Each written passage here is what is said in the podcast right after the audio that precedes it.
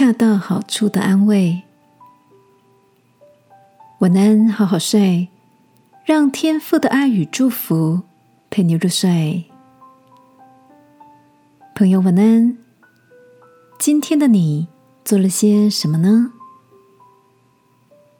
领导最近正经历丧偶之痛，公司给他放三个星期的带薪假，让他好好沉淀休息一段时间。上个星期，领导回到办公室上班。还特别买了咖啡，向伸出援手的大家表达感谢。琳达说：“其实最让他感动的，并不是刻意的安慰，而是同事们自然的关心，让他能够撑过一个又一个难受的夜晚。” Jason 送了他外送餐点的礼物卡，使他不用花时间煮饭。AB 上门拜访时，顺便替他打扫家里。贝拉让孩子在自己家住了几天，使他可以喘息。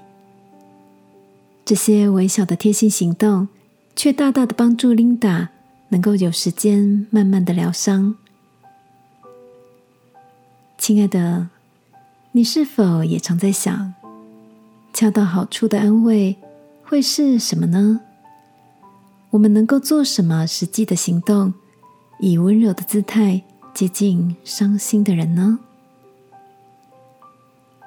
圣经里提到，我们在一切患难中，他就安慰我们，叫我们能用神所赐的安慰，去安慰那遭各样患难的人。即便身边的人不能够马上好起来，我们可能也没有能力去解决对方的困境。但你用心给予的温暖，他一定能感受得到哦。一起为我们身边的需要来祷告，